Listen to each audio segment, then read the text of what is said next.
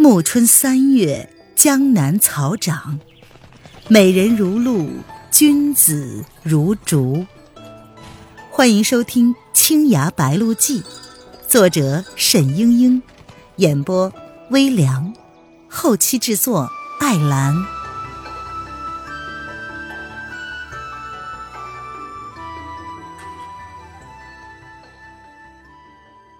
第四十四章。下天台山，一口气狂奔了数十里，沈轩终于扑倒在了地上，鲜血沿着石板路滴滴的淌下。当他醒来的时候，却是半卧在一只湿漉漉的竹筐里，竹筐被人拖着，在泥地上慢慢的滑动，一角灰色的僧袍飘了过来。呃长老，沈轩轻唤道。枯叶那张满是皱纹的慈祥的脸转了过来。哎呦，叫你不要去，伤成了这个样子。在枯叶那间弥漫着药香的草庐之中，沈轩数着窗外的寒星，怎么也睡不着。直到这时，他才能静下心来，好好想想白天的事情。究竟是谁躲在暗中，捡起了他落下的剑，掷向了蒋听松？本来是来得及捉住他的，可是他和蒋灵谦只顾着争执，竟然谁也没有想到。黎黎，黎黎，他无不伤心的想到这个名字。仅仅是在昨天晚上。一样的明月，一样的流云。现在想来，真如高堂一梦。翻手为云，覆手雨，片刻之间，狂风吹尽。还有，剑上的碧血毒是怎么回事这个问题他本不敢想，只怕最残酷的仇恨暴露在了眼前。但是，他又不得不想：是谁拥有洞庭不传之秘碧血毒？又是在什么时候悄悄的涂抹在他的剑上的？这些日子以来，他颠沛流离，能够接近这把剑的人实在有很多，而其中有理由暗害蒋听松的人也不少。事实上，自从他离开君山。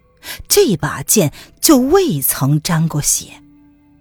蒋听松是第一个。君山上的人当然最可能懂得碧血毒。他不愿意去猜疑那些亲人，转念又想，其实他是离开洞庭松很久之后才决定要上天台山的，只有叶清晨、季如兰和青梅几个人知道。季如兰不可能有辟邪毒，青梅呢是个不谙世事的小娘子。他苦笑了一声：“哼，唉，难道是娄迪飞？”但是旋即又打消了这个念头。娄迪飞性情坦荡，怎么会使用这种手段？他的武技也在蒋听松之上，要杀他，竟可以明挑吗？这是沈轩第一次真正体会到江湖险恶的意思。母亲和岳秀宁都说过这种话。他的眼光渐渐的落到了墙上的一个药罐子上，忽然心里一震。难道是枯叶？上赤城山之前遇见的最后一个人就是他。枯叶平稳的息声传了过来，沈轩忽然发现自己可耻至极，疑心之重，竟然连一个与世无争、慈悲为怀的老僧都不放过。枯叶两番好意款待自己，他若是要毒害蒋听松，根本就不会让自己知道他懂得药物嘛。何况他梦中呼吸浅促，沈轩一听就知道是个根本就不会武技的人。这时候，沈轩忽然又起了一个想法：或者这剑上的辟邪毒根本就不是用来对付蒋天松的，那又是一个什么样的阴谋呢？难道又是叶来夫人？天色微明，他才渐渐的合上了眼。睡到日出，起身道别。枯叶苦苦的拦着。非要他养好伤再走。沈轩自知这伤是养不好的，但是他服不过老人的好意，只得又住了一日。到了第三天，有山民来请枯叶出诊，沈轩遂留下了一张字条，悄悄的离开了。下山倒是比上山快，不过几天的功夫，一路山花已经纷纷凋谢。乱红风卷，暮春景象，当真是山中一日，世上十年。沈轩也不知道该去哪里，三岁宫当然不能回去了，黎黎又再也不愿意见他，或者去找娄迪飞，可是找到他又怎么样呢？还不如在江湖上随处飘零，大限一到，就地倒下。这几日他吐血又比往常多了，也许不用等半年那么久就可以解脱了吧。想到此处，沈轩竟然很是欣慰。他中午在路边的小店之中吃了饭，叫了一大壶酒。店小二送酒过来，神情却是有些古怪，不住的打量着他。沈轩暗想：这是什么意思呀？这时候，坐在门口的老板娘开口了：“这位小郎君呐，你是不是有个同伴走失了呀？”“啊，没有啊。”沈轩说。店小二道：“嗯，你背的这个长长的，是不是剑呢？”“啊，是的。”沈轩已经隐约猜到是怎么回事了。“ 对了，对了。”昨天中午啊，就有个小娘子来问有没有一个带剑的少年郎君走过，想不到今天就来了。那个老板娘笑着说。沈轩惊疑的问：“呃呃，是一个什么样的娘子？穿着玄色衣服吗？”哎呦，实在是对不住啊！那小娘子生的太好看了，小仙女似的，我光顾着瞅她那小脸儿了，都没有注意到穿什么衣服。哎她是你娘子吧？往前面路上去了。难道真的是她吗？沈轩的脸上不由得一红，但接着煞白起来。蒋灵谦不留在山上给爷爷守孝，匆匆的追来，多半仍是不放过我。其实，你何苦这么着急呢？沈轩当然不想见到他，但是不知怎么的。竟下意识的加快了行程。几天之后，到了越州，十里平湖明如镜，天光云影，小河微漏。沈轩坐在镜湖边上一间名叫听雨阁的酒楼上，心里却是忐忑不安。他一进越州城，就觉得有人在背后暗暗的注意他。他凭着直觉知道，绝不是那个人，但是究竟是谁呢？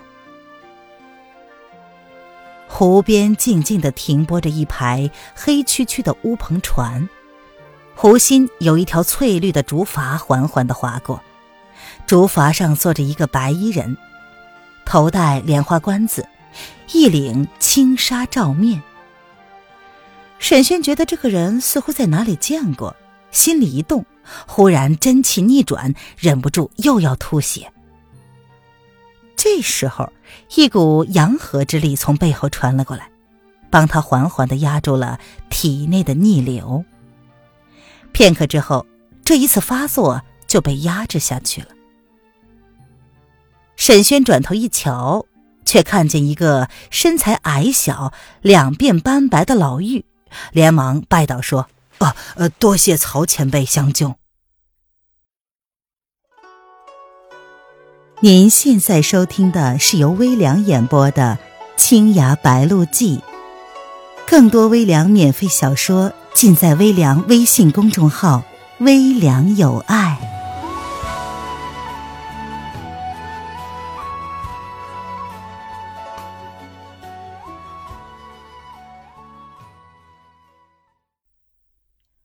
老妪不是别人，正是。越州镜湖剑派的掌门曹志平。镜湖剑派与洞庭宗素有来往，年前曹志平还带着弟子到三岁宫做过客，故而彼此认得。曹志平道：“沈君，你的内伤不轻啊。”沈轩笑了笑，心里却是颇感奇怪。他已经被吴建之逐出了门庭，眼下说起来是名门正派的叛徒了。曹志平何以对他客气呢？曹志平这时又道：“哈，上个月我们收到了三罪公吴掌门的书信，他提到你来江南，请我们关照你。令祖令尊与闭门累代交好。”你若有什么事情，只管说，不必客气。沈轩越听越奇怪，一般门庭逐出的弟子总是要传书告知天下，吴建之非但将这件事情秘而不宣，还关照江湖朋友照顾自己。他只好对曹志平说：“哦，呃，多谢曹前辈美意，晚生只受了点小伤，前辈不必费心。”曹芷平似是不信，他只是说：“如此也罢。”顿了顿，他又道：“本门今日在这听雨阁要做一件大事，你身上既然有伤，到时候万万不要卷入。”沈轩虽然对他们的大事儿有些好奇，但是江湖上的规矩是不好随便问的。湖中的白衣人的竹筏早已经消失了，楼下的官道和码头上人来人往。曹志平并不去瞧窗外一眼，只是闲闲的与沈轩讲话，沈轩也只好一一应答。忽然，只听楼下小二招呼道：“哎。”这位客人，呃，进来喝一杯茶吧。曹志平的老眼中顿时放出光亮来。原来楼下进来了一个披着玄色面纱的窈窕女郎。沈轩看见，顿时呆住了。来人正是蒋灵谦，他下山追赶沈轩，却因为沈轩被枯叶留了一日，反而是他走在了前面。这听雨阁本是酒楼。却招呼路人喝茶，实属蹊跷。他把一楼的客人扫了一眼，一知大略，遂走入座中，要了一杯薄酒，慢慢的喝。沈轩面色苍白，起身想下楼向他示警，曹志平一把按住他：“不急。”沈轩正不解其意，忽然听见蒋灵谦开口了。镜湖的虾兵蟹将到底来了多少？不如我们出去打吧，省得坏了主人家的东西。果然，座中有七八个女子拔剑而起，她们有的扮作市井贤妇，有的扮作卖解女子，早就等在这里了。蒋灵谦一声冷笑，身子一晃，翩然落到了听雨阁外的湖岸边，背水而立。那些镜湖派的女弟子纷纷赶了出来，将他围了个半圆。沈轩一看这阵型，暗叫不好。蒋灵谦看那几个女子站是站着，却是毫无动手的意思，他是微感诧异。这时，背后传来了一声干咳，接着呼啦啦的五条人影从水边停泊的五只乌篷船中飞了出来。蒋灵谦一惊。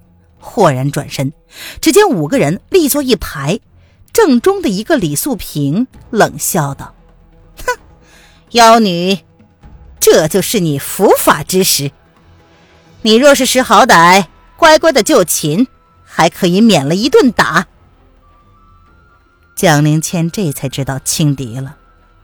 他看见酒楼里那几个不过是镜湖宗的二三代弟子，不足为惧，所以背水傲立。想不到啊，这乌篷船里竟埋伏下了五个镜湖宗的一流好手。看来今天是不免一场恶战了。他抽出清绝宝剑来，轻轻的俯视着，微笑着道：“手下败将，也配来说这种话？”李素萍当日在黄鹤楼上被蒋灵谦一招之内夺去了兵刃，引以为耻。这时当了许多的同门的面，又被揭老底儿了，当真是怒不可遏。一招平沙落雁向蒋灵谦扑了过来，蒋灵谦迎着他飘了过去。一眨眼的功夫，两个人已经换了个位置。李素萍手中的剑又到了蒋灵谦的手里。蒋灵谦笑着道：“你这一招实在是太差劲了，本来已经门户大开，少阴朱穴通通的亮给别人，还要做这种凌空下落之事，哼！用力之处毫无根基，不是明摆着把剑送上门来吗？”说着。他左手一扬，将李素萍的剑抛向了湖里。就在这时，乌篷船上的一个船工顿时飞身而起，在剑刚落到水面的那一刻截了下来。酒楼上的人哗的喝起了彩来。沈轩见着船工亦是身手不凡，大为焦急，但要下楼帮助蒋灵谦，但是此时两个人误会已深。见面只怕更生枝节。他在这儿坐立不安的样子落在了曹志平的眼里。曹志平遂道：“ 哈，神君不必担心，本门的几个姐妹虽然不济，料来还能拿下这个妖女。郎君要是报仇，可以一并交于本派办理。”沈轩一愣，这才想起来。原来，在所有人的眼里，他和蒋灵谦应该是天然的仇敌，彼此见面都要诛之而后快的。他不禁有些茫然。这时，楼下的五个镜湖弟子已经和蒋灵谦叮叮当当的打了起来。这五个人中有四个曹植平的同辈师姐妹，还有一个是他的首徒。他们围攻蒋灵谦，似乎用上了一种阵法。沈轩看了一会儿，就发现。蒋灵谦以一对五，虽然是拼尽了全力，但是也并不落下风。就算是不胜，脱身也是容易的。镜湖剑法朴拙稳重，也恰恰失之灵活。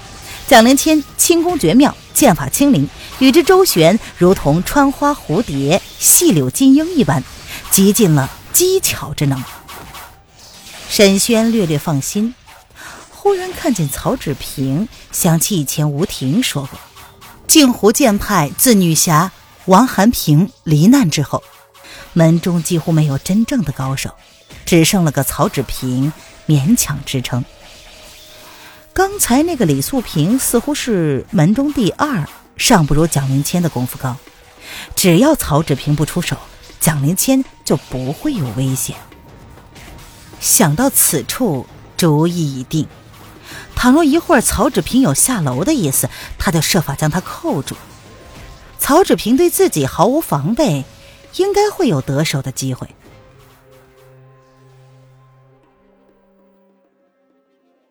亲爱的听众朋友，本集播讲完毕，感谢您的收听。